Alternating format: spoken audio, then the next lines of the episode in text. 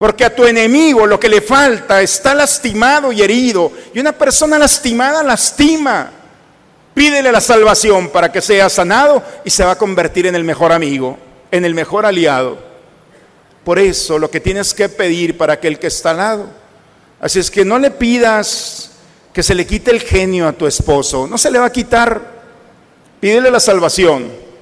Y ese genio se le va a transformar en una fuerza para enamorarte. Pide la salvación a tu enemigo, a quien sufre. Pide la salvación a tus hijos. Es decir, Señor, abrázalo con tu amor, porque solamente tú sabes lo que necesita. La parábola de hoy viene a ilustrar cómo debemos de administrar los bienes materiales en nuestra vida para que no sean obstáculo en nuestro crecimiento en la fe.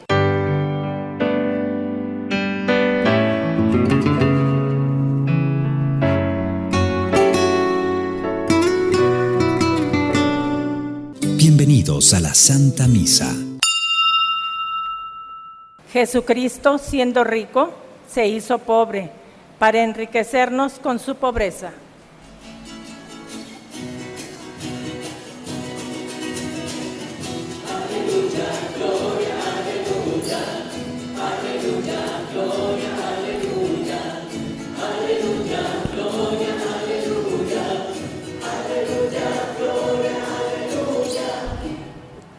Señor esté con ustedes, hermanos.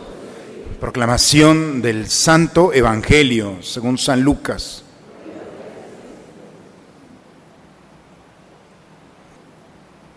En aquel tiempo Jesús dijo a sus discípulos, había una vez un hombre rico que tenía un administrador, el cual fue acusado ante él de haberle malgastado sus bienes. Lo llamó y le dijo, ¿es cierto lo que me han dicho de ti? Dame cuenta de tu trabajo porque en adelante ya no serás administrador. Entonces el administrador se puso a pensar, ¿qué voy a hacer ahora que me quitan el trabajo?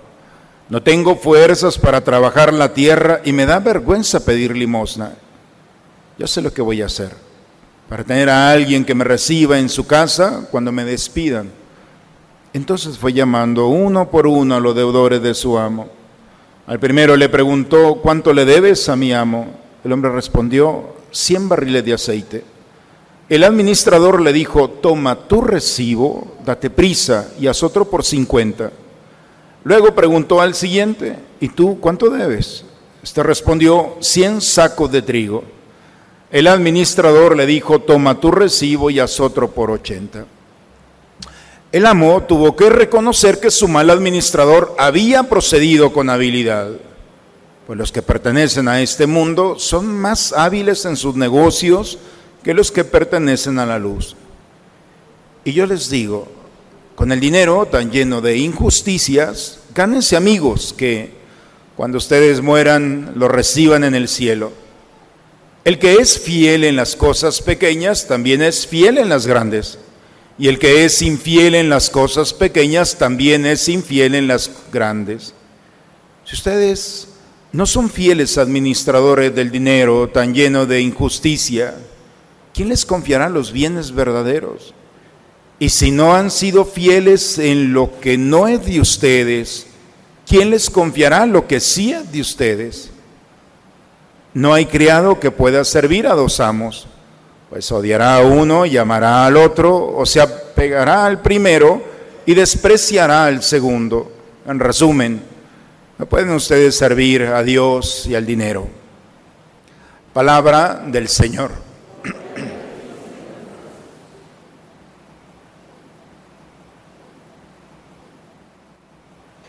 La, la, escritura la Biblia, hermanos, en el libro del Génesis, empezando la historia de la salvación, nos habla de cómo Dios creó el cielo y la tierra y cómo fue separando la oscuridad de la luz, el agua del cielo, en fin. Pero lo más interesante es cuando llega al sexto día, el sexto día por la tarde. Dice que Dios ya tenía todo y ahora eh, crea al hombre. El sexto día por la tarde.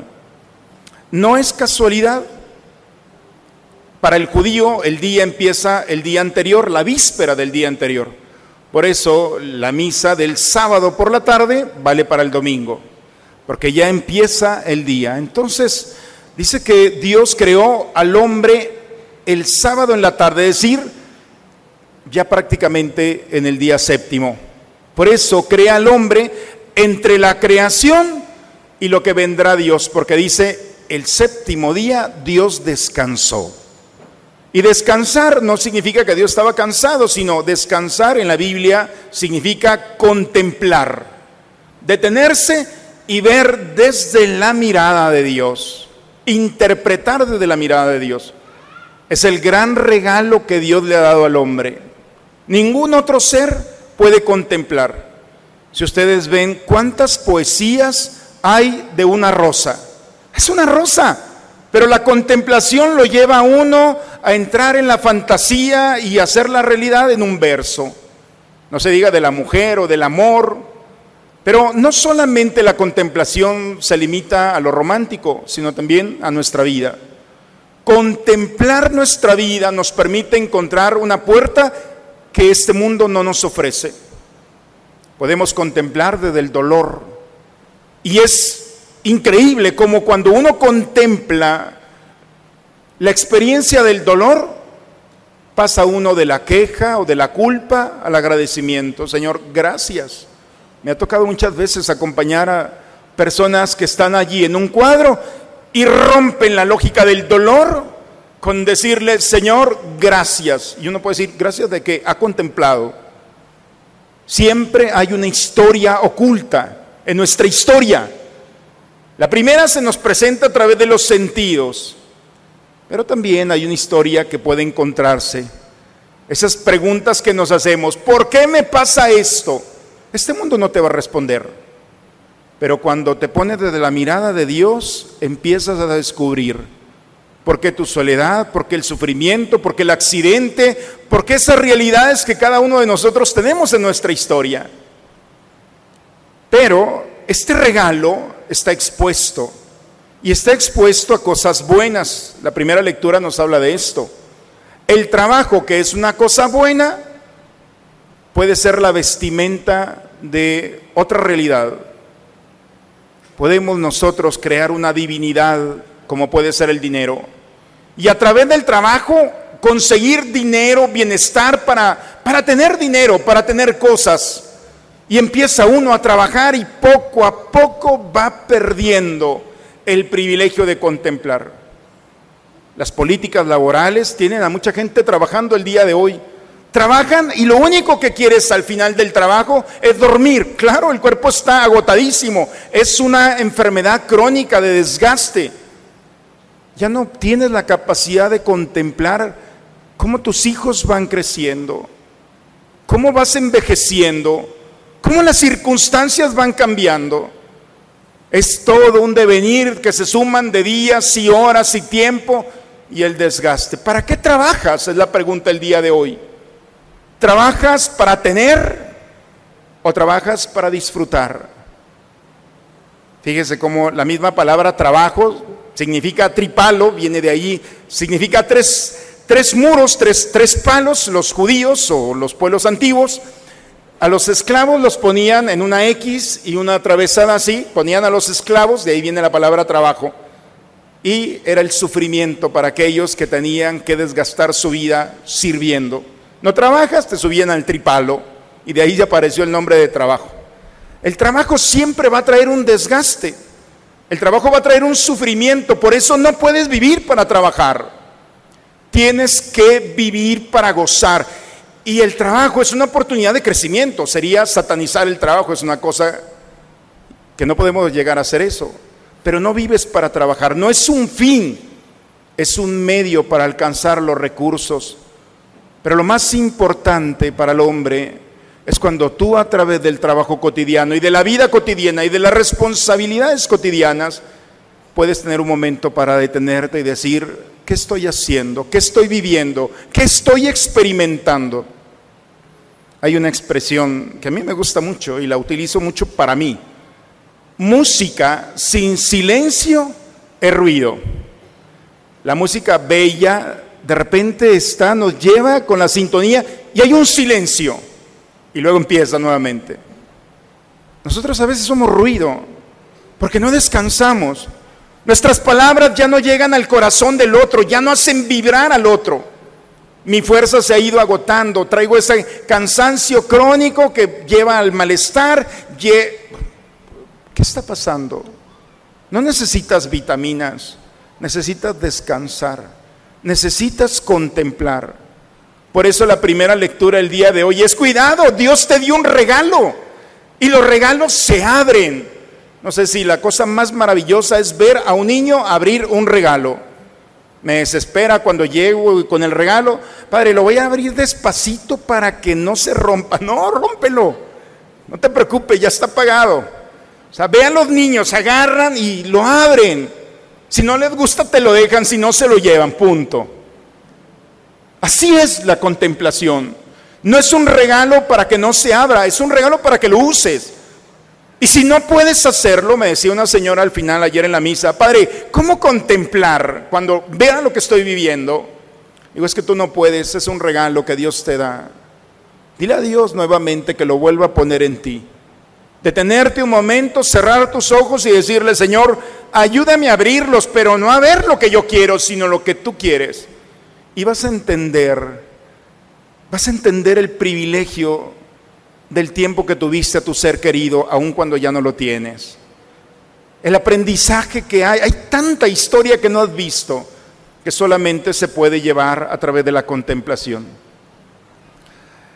La segunda lectura el día de hoy, hermanos, es, también muy bella. A mí en lo personal me gusta mucho porque Pablo ya, ya ha pasado por muchas cosas. Ha estado mucho tiempo en la cárcel, ha naufragado tres veces, lo han golpeado, dos veces lo han creído muerto de tanta golpiza. Este Pablo es un terco, me encanta, porque todo hace para que renuncie y él está firme. Es San Pablo del que hablo, no es cualquiera. Está en la cárcel, no sabemos en dónde, pero sabemos que está en la cárcel. Está anciano, está preso, está solo, está enfermo y tiene todas las condiciones para que esté con un resentimiento. No tiene nada. Es un corazón limpio. ¿Cómo puede ser posible que este mundo le haya lastimado la piel, pero no le haya tocado el alma? Está escribiendo de una manera tan profunda, tan bella su discípulo Timoteo, que está, son, es su testamento. Y le dice, Timoteo, hay que orar y orar por todos. Es el maestro. Y el discípulo le dice, por todos, por todos, por los que te aman y por los que no te aman, por los que conoces y por los que no conoces, por los que vas a encontrar y por los que no vas a encontrar. Tú tienes que orar por todos. Y le dice el, el discípulo, ¿y qué voy a pedir en la oración? Una cosa, le dice el maestro, la salvación. La salvación, hermanos, no es un hecho que se va a realizar cuando vayamos a morir. La salvación es la experiencia del amor de Dios, el amor que viene. Salvarse o salvado significa experimentar el amor de Dios que sana la herida, que libera de la esclavitud, que ilumina la mente, que abraza en nuestra soledad, que fortalece nuestra debilidad. La salvación es algo más que un acontecimiento del futuro. Es la experiencia donde te das cuenta que no vas a andarle mendigando nada a este mundo, porque lo tienes todo. Qué padre, ¿verdad? Donde le dices a este mundo, este mundo lo necesito no para mí, lo necesito para darle lo que yo tengo. Ah, es muy diferente. Esa es la experiencia. Por eso Pablo le dice, tú pide la salvación.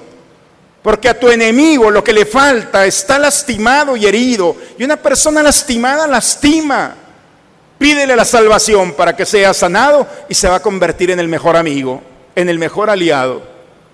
Por eso lo que tienes que pedir para aquel que está al lado. Así es que no le pidas que se le quite el genio a tu esposo. No se le va a quitar. Pídele la salvación. Y ese genio se le va a transformar en una fuerza para enamorarte. Pide la salvación a tu enemigo, a quien sufre. Pide la salvación a tus hijos. Es decir, Señor, abrázalo con tu amor. Porque solamente tú sabes lo que necesita. Y entonces, Al discípulo le dice, bueno, ¿y dónde encuentro la salvación? Y la respuesta de Pablo es, la salvación no es una idea, es una persona. ¿Una persona? Sí. ¿Y dónde encuentro esa persona? Es Cristo. Cristo es la salvación. ¿Y dónde está Cristo? Y la respuesta es donde se reúne la comunidad para la fracción del pan. El cuerpo y la sangre de Cristo, su cuerpo en cada altar, no es un pedazo de pan, no es un poco de vino. Jesús le dijo a ese poco de vino, ya no eres vino, eres mi sangre, y a ese pan ya no eres pan, eres mi cuerpo. El único milagro que se ha perpetuado, fíjense, de los 35 milagros que hay aquí, 34 se quedaron allá, más de dos mil años. Levantó un paralítico, despertó a un muerto, sanó a un leproso, todos quedaron en el pasado. El único milagro que se ha perpetuado es un pedazo de pan y un poco de, vino que le dijo, ya no eres pan, eres mi cuerpo. Hagan esto en memorial mío. No dicen memoria. Memorial significa volver a vivir el acontecimiento. Aquí está Cristo. Y por eso los cristianos nos reunimos con Él, porque alguien oró por ti para que tú llegaras aquí. ¿Se acuerdan cuál fue la primera pregunta? ¿Para qué orar? Para que encuentres la salvación. Alguien oró por ti y llegaste a Él para ser abrazado el día de hoy para que esa realidad que traes de alegría, de gozo, de tristeza, para que sea abrazada por Él. Se perfeccione tu alegría, se sane tu herida. Por eso estamos aquí, porque en la Eucaristía se cumple la promesa de un intercambio sagrado, lo malo por lo bueno y por lo santo. El enemigo, hermanos, por eso le decimos el padre de la mentira, el enemigo te dicen, vas a misa y sales igual. No es cierto, no sales igual. No puedes salir igual. Fíjense cómo hay gente que viene y se duerme en misa y ya no es la misma. Un protestante, hay una historia maravillosa de un hombre, no estoy diciendo por los que están dormidos, eh, tranquilos, sigan dormidos, además no saben a caer. A San Pablo se le cayó uno del segundo piso, Eutiquio, estaba Pablo en su discurso, dice los hechos de los apóstoles, que uno del segundo piso se quedó dormido y se le cayó. Se mató. Y es la primera resurrección que hace Pablo es de este. No esperen lo mismo de mí.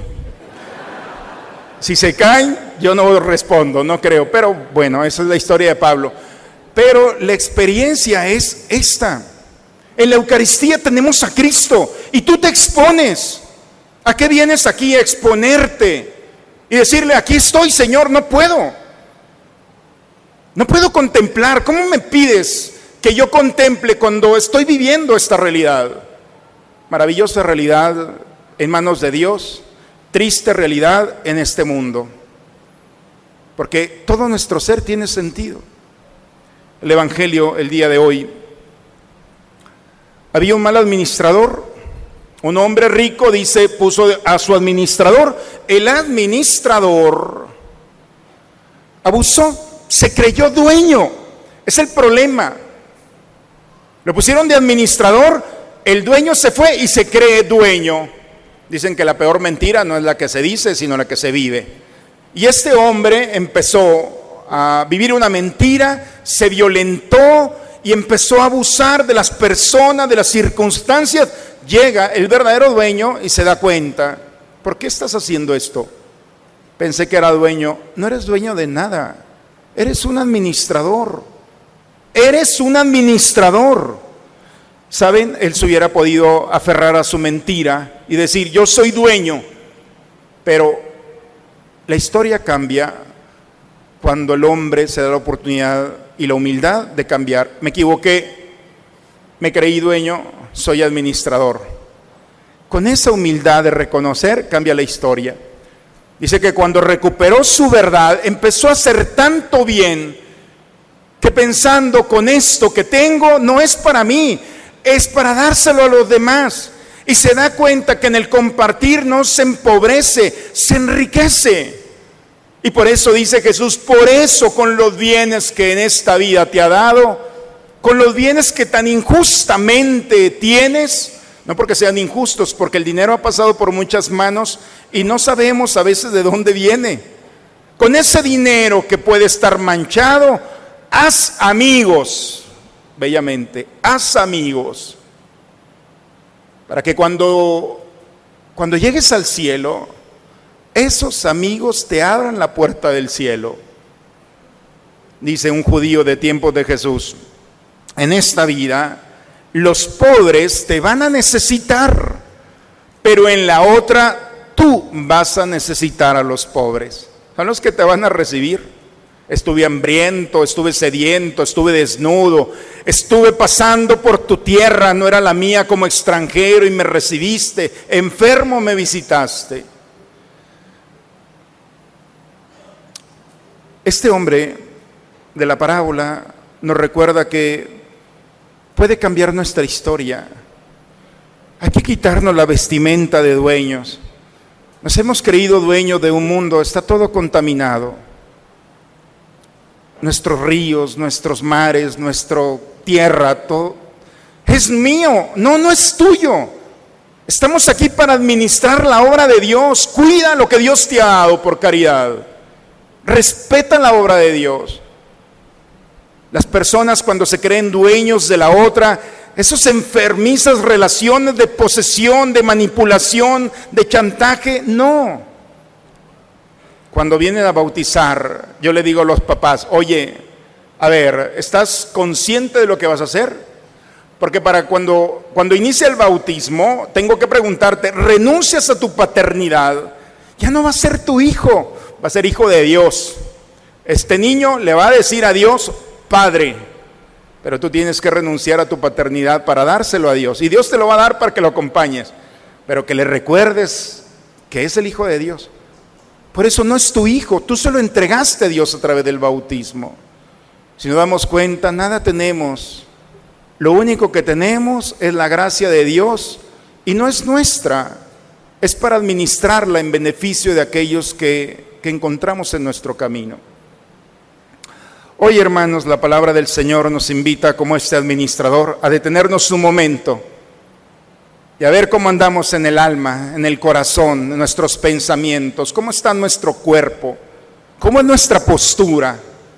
Nos reflejamos nosotros en un espejo y vemos una mentira porque el espejo no nos dice la realidad. Sabemos perfectamente que hemos olvidado contemplar detenernos un momento para decir y ver desde la mirada de Dios e interpretar nuestra historia desde la mirada de Dios. Lo más bonito de contemplar es que no vamos a encontrar queja, no vamos a encontrar culpables en nuestra vida, no vamos a encontrar razón para estar lastimados. Cuando contemplamos encontramos respuestas más profundas a nuestras preguntas más importantes y pasamos del dolor de la queja al agradecimiento. Gracias Señor, porque cuando me estaba quejando y enojado y busqué culpables, ahora entiendo que me permitiste vivir esto para encontrar en ti la fortaleza, la seguridad, la sabiduría, la luz, el consuelo. Te he encontrado aquí. Y cuando hemos contemplado desde la mirada de Dios, no es un regalo personal, es una oportunidad para vivir el día de hoy. Es lo más bonito. Hoy el Señor nos invita a no vivir la mentira de lo que no somos, vivir la verdad de que somos administradores. Dios te ha dado una vida y te ha dado en tu corazón tanto amor que no serían suficientes dos vidas para gastarlo. Por eso estamos llamados, hermanos, a compartir este amor en el perdón, en el servicio, en la alegría, en el compartir. No te vas a hacer más pobre. Se lo digo en nombre de Dios. Y si, y si ustedes no lo creen, y si falla esto, estoy aquí para que vengan a reclamarme. Tiempo que dediques al necesitado, dinero que le des al pobre, tiempo que renuncies y lo sacrifiques en los demás.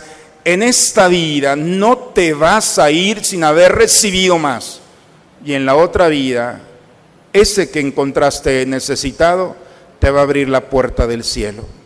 Son palabras que están en la escritura. Hoy el Señor nos recuerda que cada día nos estamos jugando nuestra salvación. Basta ya de traer cosas en el corazón que no sirven. Y si no has podido liberarte, hoy es tu día. Alguien oró por ti para que llegaras aquí. Enojado, amarrado, yo no sé cómo te han traído.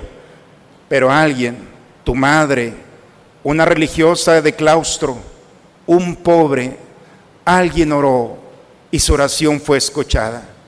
Oró por tu salvación. Hemos llegado al encuentro del Señor. Deja que Él nuevamente vaya tejiendo tu interior a su interior y vaya dándote la oportunidad de levantarte restaurado para vivir el día de hoy y darte cuenta que eres afortunado, afortunada de tener a alguien con quien estar. Es Cristo que también te ha dado la alegría de una familia, de unos amigos, de una comunidad. Estamos aquí reunidos en su nombre. Pidamos al Señor recuperar la alegría y el gozo y el regalo de contemplar. Que vivamos nuestro presente, dejando una huella imborrable de amor. Que seamos conscientes de que cada cosa que nosotros depositamos en el otro, en esta vida y en la otra serán recompensadas con bienes espirituales, materiales o físicas. Alguien oró por nosotros y su oración fue escuchada. Hoy oremos también por la salvación de aquellos que conocemos o no conocemos, para que tengan el mismo, la misma gracia que el día de hoy hemos encontrado en el Señor. En el nombre del Padre, del Hijo y del Espíritu Santo. Cerremos un momento nuestros ojos, hermanos. Entremos en el misterio de nuestro interior, de tu corazón, de tu vida, de tu historia. Nosotros podemos ver con los ojos cerrados, contemplar nuestra vida. Hoy es un buen día para decirle al Señor, ayúdame a contemplar, a ver esa historia que ha estado escondida a mis sentidos. Dame la oportunidad de pasar del dolor, de la tristeza o de esas realidades a la alabanza, al agradecimiento, al compartir mi vida. Ayúdame, Señor, a desgastarme y a gastar lo que tengo, mis pensamientos, mis ideas, mi cuerpo, mi vida, en beneficio de los demás, para que despojándome de los bienes de esta vida, pueda revestirme de tu gracia, de tu amor, para compartir con aquellos que encuentro en mi camino. Amén.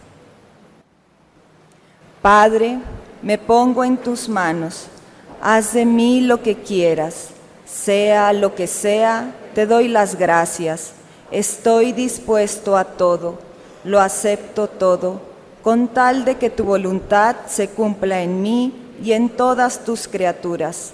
No deseo nada más, Padre, te encomiendo mi alma, te la entrego con todo el amor del que soy capaz, porque te amo y necesito darme, ponerme en tus manos sin medida, con una infinita confianza, porque tú eres mi Padre. A quienes alimentas, Señor, con tus sacramentos, confórtanos con tu incesante ayuda para que en estos misterios recibamos el fruto de la redención y la conversión de nuestra vida. Por Jesucristo nuestro Señor. Dos avisos para esta semana.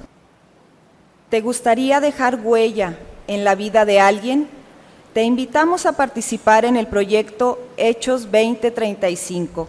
Lo único que tienes que hacer es juntar un grupo de cinco amigos entre 7 y 12 años y apadrinar mensualmente a un niño de escasos recursos. Te invitamos este martes 24 a las 6 de la tarde a una plática informativa Haz la diferencia, deja huella. Para adultos, los invitamos a nuestro retiro de evangelización este próximo 5 y 6 de octubre. Inscríbete en las oficinas parroquiales. Hola, buenas tardes a todos los niños que hicieron su primera comunión. Los invitamos al grupo aquí juvenil de Perseverancia, que es todos los sábados de 10 a 12 de la mañana, para que puedan continuar con su, con su formación. Y bueno, cualquier duda o si se quieren inscribir es aquí en oficinas. Gracias. Excelente, bien. El Señor esté con ustedes, hermanos. La bendición de Dios Todopoderoso, Padre, Hijo y Espíritu Santo, descienda sobre ustedes, sobre sus familias y permanezca siempre. Hermanos, si quieres ver cómo ve este mundo, bueno, pues entonces prepárate. Pero si quieres ver cómo Dios ve, entonces cierra tus ojos y dile a Dios, ayúdame a contemplar, a ver cómo tú ves. Y te puedo asegurar que este es tu mejor momento. Y le vas a decir, Señor, gracias, porque vas a encontrar lo que andabas buscando y no está lejos de ti. Que la alegría de Dios esté en nosotros, hermanos. Vayamos en paz a compartir este momento con aquellos que nos esperan. La misa ha terminado. Una excelente semana para todos, hermanos. Que los bendiga. Bonita semana.